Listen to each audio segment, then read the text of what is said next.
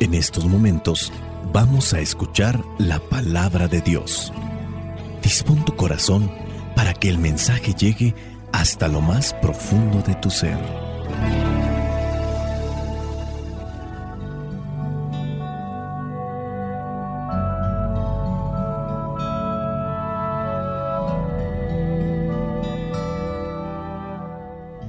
El Evangelio que la iglesia nos presenta en este día, solemnidad de la Inmaculada Concepción, corresponde a Lucas capítulo 1, versículos del 26 al 38. Dice así, a los seis meses, Dios mandó al ángel Gabriel a un pueblo de Galilea llamado Nazaret, donde vivía una joven llamada María era virgen, pero estaba comprometida para casarse con un hombre llamado José, descendiente del rey David. El ángel entró en el lugar donde ella estaba y le dijo, Salve, llena de gracia, el Señor está contigo. María se sorprendió de estas palabras y se preguntaba qué significaría aquel saludo. El ángel le dijo, María, no tengas miedo, pues tú gozas del favor de Dios.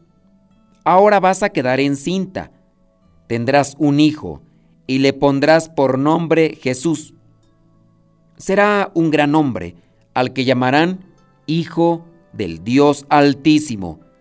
Y Dios, el Señor, lo hará rey, como a su antepasado David, para que reine por siempre sobre el pueblo de Jacob su reinado no tendrá fin.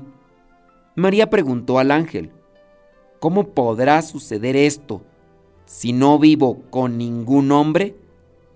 El ángel le contestó, el Espíritu Santo vendrá sobre ti y el poder del Dios Altísimo se posará sobre ti.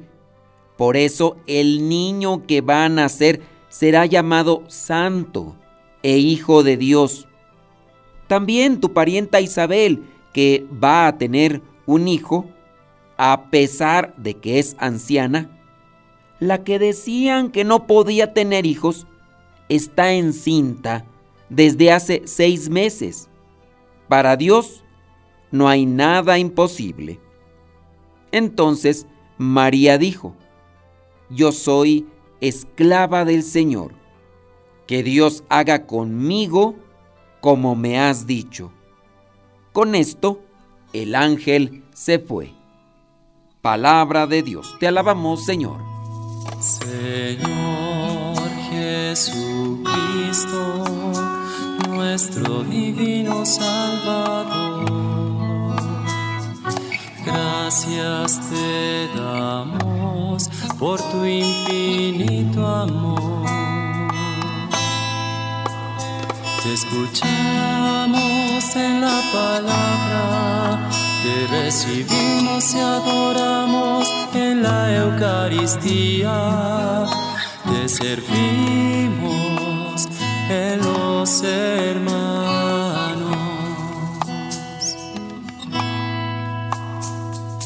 Que seamos misioneros como lo quieres tú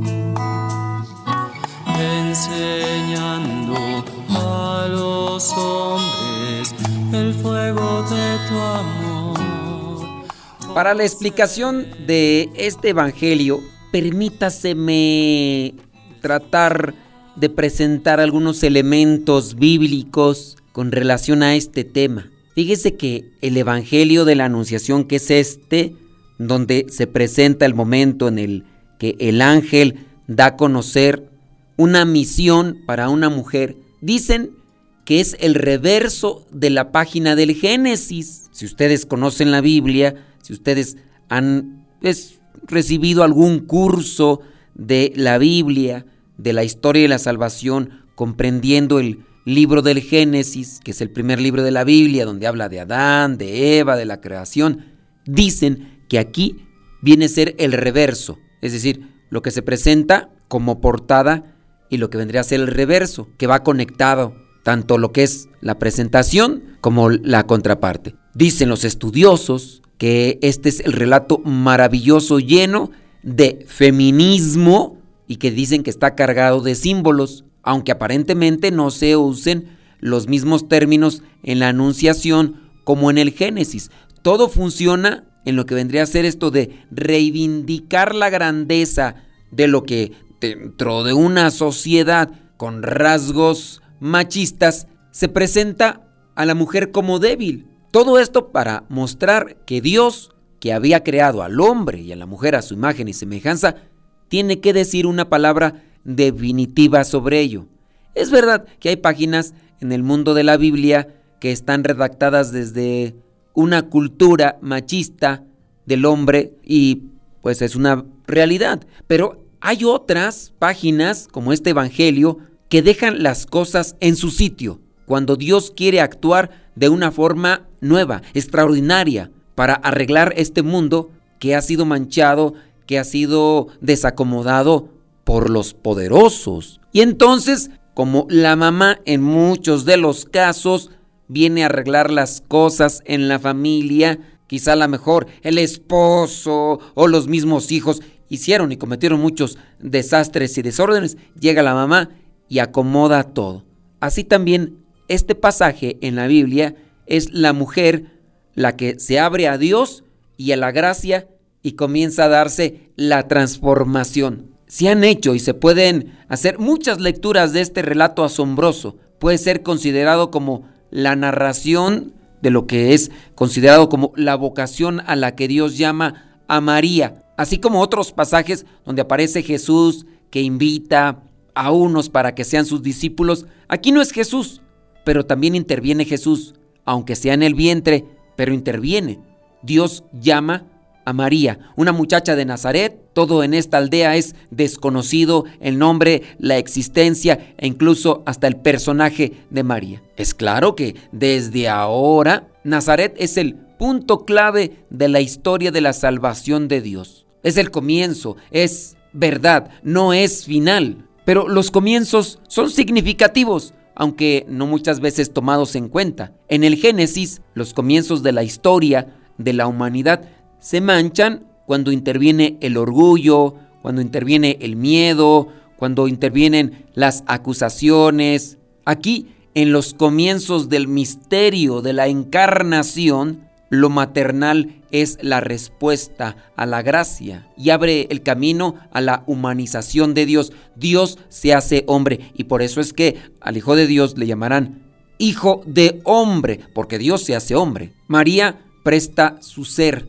presta su seno materno a Dios para engendrar una nueva humanidad, podemos decirlo así, una nueva humanidad desde la gracia y el amor. María entrega su ser humano a la voluntad de Dios. En el Génesis, pues, se presenta la creación del mundo, pero aquí en este Evangelio y con este pasaje, Dios comienza la creación de un nuevo pueblo, de una nueva humanidad, porque todo el que se una y comience a seguir a Cristo, y seguirlo implica obedecerlo, formará parte de una humanidad, una humanidad restaurada. Eso en la medida de que seamos obedientes a lo que Dios quiere. Y en la medida que somos obedientes a lo que Dios quiere, caemos en gracia. Claro que no hay que comparar caer en gracia que estar llenos de gracia, como en este caso aparece la Virgen María en este pasaje. En el versículo 30 dice, María, no tengas miedo, pues tú gozas del favor de Dios. Más vale caer en gracia. Decimos más de una vez cuando hemos sido beneficiados por algo, pero no en el sentido de algo que la suerte nos haya traído, sino en el sentido de que alguien, en su benevolencia, en su caridad, ha pensado en nosotros y ha querido regalarnos algo que nos llena de satisfacción. María le cayó en gracia a Dios. En un tiempo futuro, el mismo Señor Jesucristo dirá, ustedes son mis amigos si hacen lo que yo les digo. María hizo y hace lo que Dios le dice por medio del ángel. Tú eres la favorecida de Dios, tú eres la llena de gracia. Hablando de la gracia, como esa fuerza espiritual de Dios. Si yo tengo la gracia de Dios, entonces soy fuerte espiritualmente. Y porque soy fuerte espiritualmente, entonces puedo vencer las tentaciones, puedo vencer aquellas cosas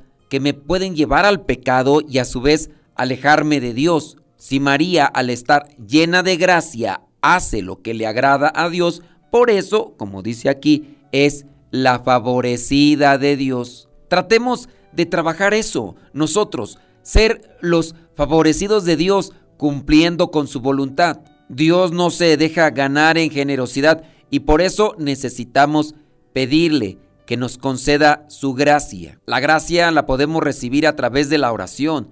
La gracia la podemos recibir a través de los sacramentos. Decimos dentro de nuestro ambiente, esta persona me cae bien porque es responsable, porque cumple con lo que prometió, porque se esfuerza, es generosa esta persona, es alegre, es siempre disponible. Y gracias a esa disponibilidad podemos ganar muchos. Ganó la misma humanidad por esa disponibilidad de una sola persona. ¿Qué hubiera pasado si María se niega? ¿Qué hubiera pasado si rechaza esta misión que Dios le está presentando? Ella reflexiona sobre la misión y tiene algunas dudas. ¿Cómo sucederá esto? Si no vivo con ningún hombre, y el ángel le dice, ante esa duda que ella puede tener, el Espíritu Santo vendrá sobre ti y el poder del Dios Altísimo se posará sobre ti. Dios también nos tiene en este mundo para cumplir una misión, una misión que puede ayudar a la humanidad, una misión que puede ayudar a los que nos rodean. Estamos en una lucha, en un combate espiritual día con día, pero necesitamos de la fuerza de Dios, necesitamos de la ayuda de Dios y Dios nos envía al Espíritu Santo. Seamos confiados, seamos disponibles hacia la misión de Dios en nuestras vidas para ayudarnos y ayudar a la humanidad, pero recordemos que esta misión la vamos a cumplir en la medida que abramos nuestra vida y nuestro ser al Espíritu Santo para que nos fortalezca, para que nos guíe.